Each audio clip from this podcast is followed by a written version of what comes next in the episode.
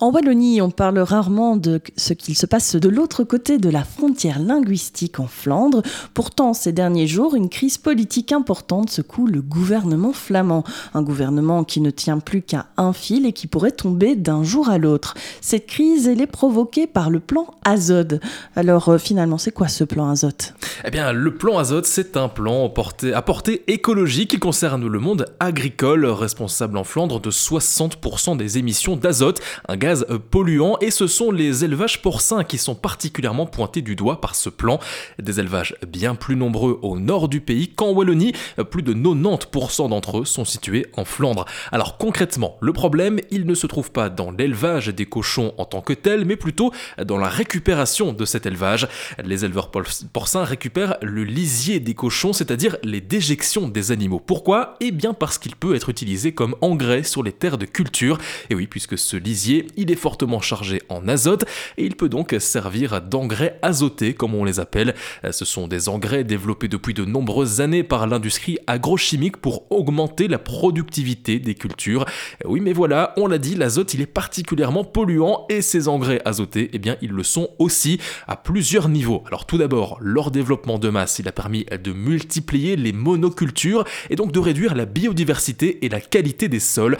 Ensuite, cet engrais azoté, une fois répandu eh bien, il s'infiltre dans le sol et il va donc polluer les nappes phréatiques. Enfin, ces engrais azotés, ils vont aussi rejeter dans l'air du protoxyde d'azote, un puissant gaz à effet de serre particulièrement polluant.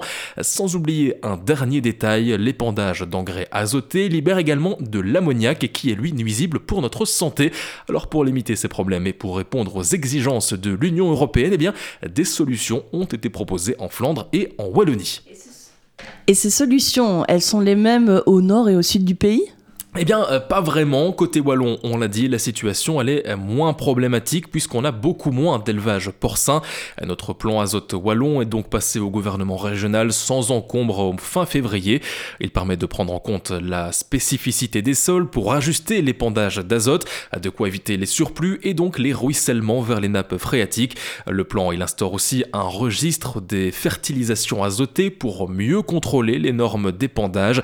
Et enfin, il impose aussi une réduction de la durée des stockages de ces engrais en dehors des infrastructures. Objectif, réduire l'impact donc de cette pollution. Oui, mais en Flandre, le problème, il est bien plus important. Ah oui, les mesures du plan azote sont donc plus strictes. Ce plan flamand, il a été voté l'année dernière en réalité, et il est extrêmement contraignant pour les éleveurs. Il impose aux agriculteurs de soit réduire leur production, soit mettre en place de lourds investissements financiers dans leurs exploitations pour réduire leur pollution à l'azote. Et s'ils ne respectent pas ces conditions, eh bien, ils perdent tout simplement leur permis d'exploitation.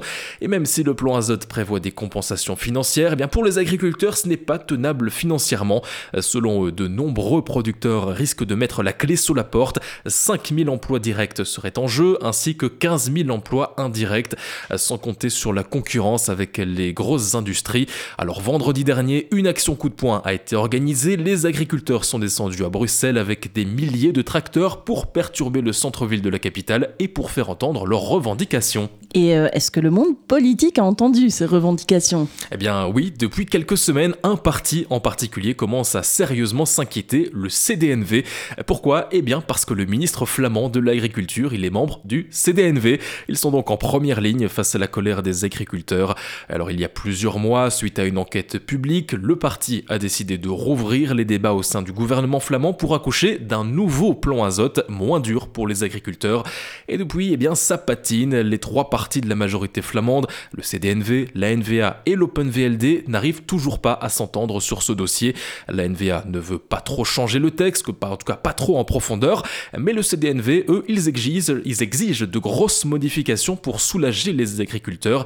Et vu le blocage, eh bien les tensions ne cessent de grandir dans la majorité. Il faut dire que l'enjeu est de taille. L'Europe refuse pour le moment de débloquer des fonds économiques de la PAC, la politique agricole commune, pour la Flandre, tant qu'il n'y a pas d'accord sur ce plan azote. Alors la NVA décide de hausser le ton contre le CDNV. Le CDNV de son côté se sent exclu, presque poussé en dehors de la majorité. Et ces chrétiens démocrates, eh bien, ils accusent la NVA de leur faire du chantage avec ses subventions européennes. Ok, j'ai compris, euh, c'est pas trop la joie. Non, hein. non, pas du tout. Bonjour l'ambiance dans le gouvernement. Non, non, pas du tout. Et les tensions sont tellement fortes même hein, que certains réclamaient la démission du président euh, du gouvernement flamand, le NVA Jan Jombon. Demande rejetée par le principal intéressé. Jombon refuse de démissionner et il veut aboutir à un accord le plus rapidement possible. Il espère qu'un accord sera trouvé dès aujourd'hui, ce vendredi 10 mars, mais est-ce que ce sera vraiment le cas? Ou bien est-ce que l'on assiste plutôt aux dernières heures ou aux derniers jours? Du gouvernement flamand Eh bien, comme on dit, wait and see.